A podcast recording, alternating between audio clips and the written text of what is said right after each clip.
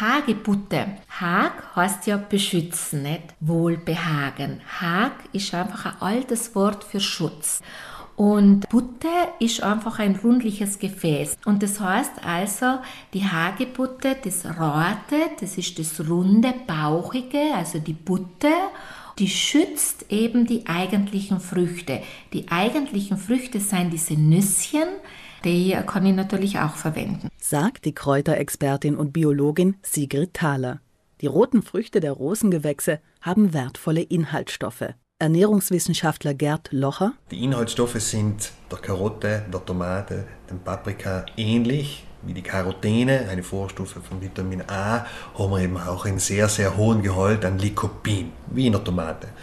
Und dieses Lycopin zählt auch zu den sekundären Pflanzeninhaltsstoffen, hat auch antioxidative Eigenschaften, also kann wiederum fungieren wie ein Radikalfänger und wird deswegen sehr positiv bewertet. Außerdem hat die Hagebutte im Vergleich zu vielen anderen Pflanzen und Früchten wahrscheinlich einen der höchsten Vitamin C-Gehalte. Wir haben in der Hagebutte fast 5%, das heißt 5 Gramm auf 100 Gramm haben wir Vitamin C. Das ist im Vergleich zur Zitrone oder zu anderen Früchten extrem hoch. Und dem Vitamin C wird nachgesagt, dass es einmal als Antioxidant wirken kann, dass es uns vor Erkältungen schützen kann, dass es auf Ebene des Knochenstoffwechsels wichtig ist, dass es zudem zum Beispiel für die Aufnahme von Eisen ganz, ganz wichtig ist. Und die Hagebutte hat eben dann interessanterweise eben neben diesen extrem hohen Gehalt an Vitamin C eben auch bestimmte wichtige Mineralstoffe wie ähm, Eisen und Magnesium und deswegen sehr, sehr viele positive Eigenschaften. Nicht nur das rote Fruchtfleisch hat es in sich, sondern auch das Innerste der Hagebutte, die Kerne. Kieselsäure ist da drin, aber auch Mineralstoffe. Dann ist auch ein ätherisches Öl drin, das Vanillin und deswegen duften der ein bisschen nach Vanille. Ganz bekannt ist jetzt heutzutage eben, dass sie Galaktolipide enthalten und die wirken ganz stark entzündungshemmend und deshalb kann man sie ideal verwenden bei Gelenksentzündungen, vor allem bei Arthrose auch. Eine Möglichkeit, die Hagebutte zu verarbeiten, ist, ein Pulver aus ihr herzustellen. Zell mache ich eigentlich aus beidem zusammen, aus dem roten Fruchtfleisch und aus den Kernen. Die werden zuerst getrocknet und dann wird es eben pulverisiert. Und man braucht eine gute Küchenmaschine, also wirklich eben, weil es sind sehr, sehr hart, diese Kernlern. Und ja, dieses Hagebuttenpulver kann ich dann einmal jetzt im Herbst eben zur Stärkung des Immunsystems anwenden, aber auch, wenn man so ein bisschen in die Jahre gekommen ist, noch vielleicht zwickt und zwackt mal da und mal zähm, wenn man so schon ein bisschen Arthrose hat, dann ist das hervorragend. Nach dem Trocknen vor dem Pulverisieren kann man die feinen Härchen in der Hagebutte grob entfernen und eventuell bei Bedarf als Juckpulver einsetzen.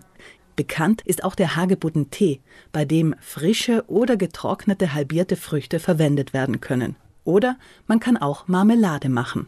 Ich tue sie ganz gern vorher einfrieren, weil da baut sich ein bisschen der Gerbstoffgehalt ab und das Vitamin C kommt noch besser zum Vorschein. Dann gibt man sie einfach in einem Pfandel mit ein bisschen Wasser und tut sie weich kochen und dann kann es ja einfach passieren, also mit der flotten Lotte, damit es harte hinten bleibt. Nicht? Also dann da spare ich mir einfach die ganze Arbeit, das vorher schon auseinanderzufutzeln. Auch eine Mischung mit anderen Früchten, mit Äpfeln oder Birnen zum Beispiel, bietet sich an.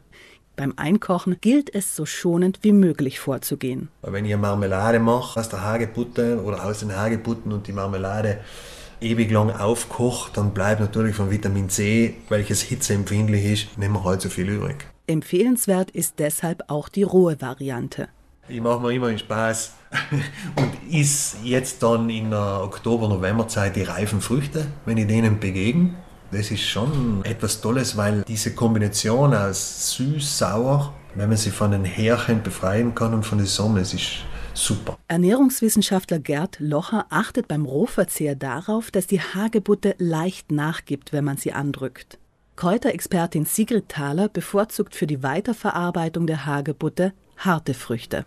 Sie soll reif sein, schon schön rot, richtig leuchtende rote Farbe, aber noch ganz hart. dann ist es der richtige Erntezeitpunkt. Ich gehe da allem auf die Wildformen und die Wildformen waren alle Heckenrosen. Es gibt ja verschiedenste Heckenrosen, da die häufigste ist die Hundsrose, Rosa canina. Die heißt ja auch Hundsrose, weil man einfach, sie ist hundsgemein, die gewöhnliche wilde Heckenrose, nicht deswegen Hundsrose. Aber es gibt ja auch eine Kartoffelrose, eine Essigrose, eine Weinrose, eine Filzrose. Es gibt ganz, ganz viele verschiedene Heckenrosen. Und da ist eigentlich gleich, kann ich jede ernten.